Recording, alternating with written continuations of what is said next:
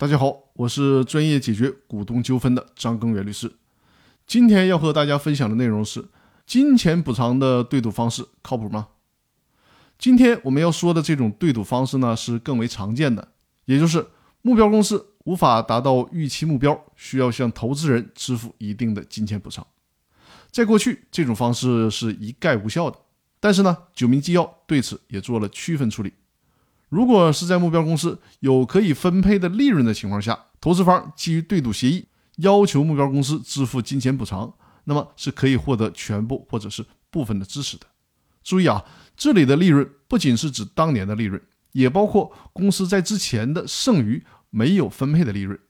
如果在起诉的时候，目标公司不具有可以分配的利润，或者是呢可分配的利润不足以完全的清偿，那么投资方可以等到公司具备了足够的利润的时候再起诉，要求公司对投资人进行清偿。那有人可能会问了，这么说不就是分红吗？而且是定向的给投资方一个股东分红，那其他的股东能同意吗？这就需要事先在对赌协议或者是股东协议里面提前设计好了。想要对赌有效，必须得是精心的设计股东协议或者是对赌协议，否则的话打官司都打不明白。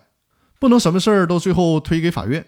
如果大家事先该约定的都没有约定清楚，法院也是没有办法的。所以说，再次强调，事先需要把对赌条款设计好，这一点是非常重要的。